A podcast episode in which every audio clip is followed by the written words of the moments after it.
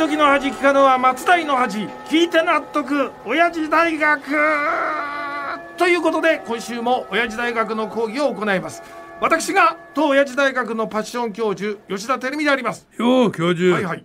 東京では桜もかなり散ってしまったな。そうですね。まあもっともえ？教授は一人として友達がいない上に 酒も飲めない寿司屋でも牛乳を飲むような無粋な男だし、ん絵画展をやるにしても桜咲くじゃなくて桜散るっていうギャラリーをわざわざ選ぶくらいだから桜が散ろうが寂しくもなかなければわびしくもねえか。あのねまああの最初のセリフからねあのディスりが長すぎます。毎度のことですけどね本当にあの必要に攻めてきますね。ただあのさすがにあの花見でネタのディスりは今週で最後だと思いますけど。4月に入ると東京ではさすがに花見気分は薄れるからな。そうでしょ？ね？ということで新しい月に入ったっていうかあの新しい年度に入ったんですから話題変えましょうこれね。そうか。そうですよ。新年度か。新年度。じゃあ教授の提案に乗って話題を変えよう。はい。ただどんなネタにするんだ？まあ新年度ですから放送局もあの新編成のスタートですだ文化放送でもあの今日から始まる番組あるでしょこれね。そりゃ先週うん。俺が告知をしてやるつもりでそうそう。話の流れを作ってやったのに、教授が台無しにした 例の番組だな。あれは本当にね申し訳ないことをしたと思います。でまさかあのおじいちゃんがそんな協力的とはねこっちも予想できないじゃないですか。なんだと？ええ？貴様人の行為を無にしておいてなんだその言い草。まあまあまあまあそこは一つこらえてください、まあ、何しろですね。僕のあの新番組は今日から始まるんです。しかもあのその新番組の相方はおじいちゃんだって多少ご縁のある人物なんですから。分かったよしょうがねえな。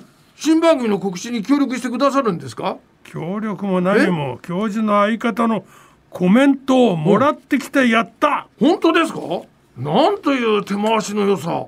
まあまあいや感激です本当に。まあいいってことよ。えいいの？じゃあその相方のコメントを聞いてみようかね、はいはい。伊沢は果物と温泉の町です。はい。吉田教授が大好きな桃やぶどうをはじめ、たくさんの美味しい果物がありますよ。なんだよそれにしてもどうして伊沢温泉に来てくださらないんですか？もうすっかり春なんですから、いい加減伊沢温泉に来てください。あのね相方ってこれ誰のコメント出してるんですか？しかも告知は告知でも完全に伊佐温泉の告知じゃないですかこれでも元伊沢温泉観光協会の保坂真由美さんって言ったら教授の相方みたいなもんだろ？いまあ、確かにあの番組的にはよく出ますけどよりによってこんなあの棒読みの素人を相方にして番組なんてやるわけないじゃないですか。っていうかあの番組になんないでしょこれ。吉田ロバミ教授、私が棒読みなんて失礼じゃないですか。ほら二人の間でいいコミュニケーションができてるじゃないの。いやいやもうそんなのねこの一瞬だけなんですよ。それよりねこの文化放送で今日から始まる新番組なんですから告知させてくださいよ。でもこの時間は文化放送だけじゃなく北日本放送福井放送でお聞きの方もいらっしゃるんだぞ、はいはいそれにボッドキャストでポッドキャストですね。年寄りらしいな。えーこの講義だけを聞いてくれている人たちにとっても何の関係もない告知じゃないか、まあまあそれはそうなんですけど告知くらいさせてください。いい番組なんですから内容知ってねこれ損はないですよ。いや同じ文化放送とはいえ、うん。他の番組の告知なんかに時間を取られるくらいなら、うん。観光地温泉地として名高い伊沢温泉の告知の方がずっと有意義だろうもうが本当にああ言えばこういうな。もう分かりましたよだ諦めてあの講義に入りますよ、今日はねあの新がテーマなんで今年の初めに行った新たに始めたいことは何というアンケートです。新たに始めることって、アンケートする年代によっても全然違う答えが返ってくるだろそうなんですよ。であの今日ご紹介するのは20代の男女に聞いたものです。うん、若いな。若いですよでそのヤングたちは何を新たに始めたいんだ、はい、まずあの第3位は副業と副業。これはあのね副収入の副と書く副業と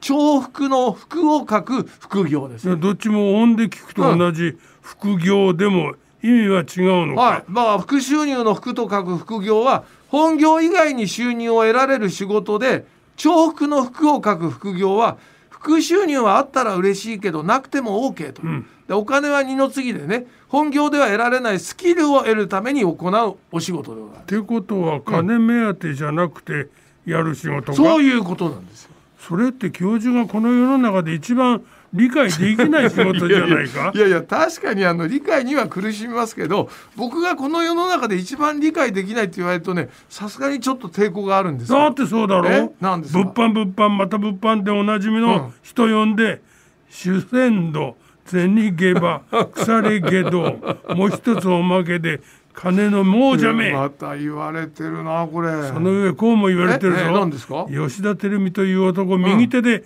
絵筆を取りながら左手で電卓叩いて金勘定。その上転んでもただじゃ起きない、何も落ちていなければたとえ犬のクソでも握って起き上がる。どれだけ悪く言われてんですか？いくらなんでもひどすぎじゃないですかこれは。でも事実そうだいやいや違いますよ。しかしその点今の若い連中は志が高いな。え？でこの関心な若い世代が新たに始めたいことの2位は何なんだ、この第2位はですね週休3日制度です。は？え？週休3日制度って何？これもわからないんだけど。ああまああの現在ねたくさんの企業で採用されてるのは週休2日制ですけどね、うん。で最近あの大企業を中心に1日あたりの労働時間が増える代わりに週に3日休めるとかですね。週に3日休める代わりに給与を減額するといった形での導入がこれ進んでる制度です。金よりも休みってことかそうそうそうそうこれまた教授には理解できないだろう、はい、はい、これは素直に理解できません。ね、僕はあのお金と休みの両方が欲しいタイプですからね。そしてあの新たに始めたいことの第一位はポイ活でした。なんだミスプリじゃないのか、ミスプリじゃないです。これまたわからん、うんなんだそのポイ活ってのはこれはねポイントが貯まるクレジットカードやスマホ決済で支払ったりポイントをもらえるミッションをこなしてポイントを貯めることです。そのポイントっていうのは金になるのか？なります。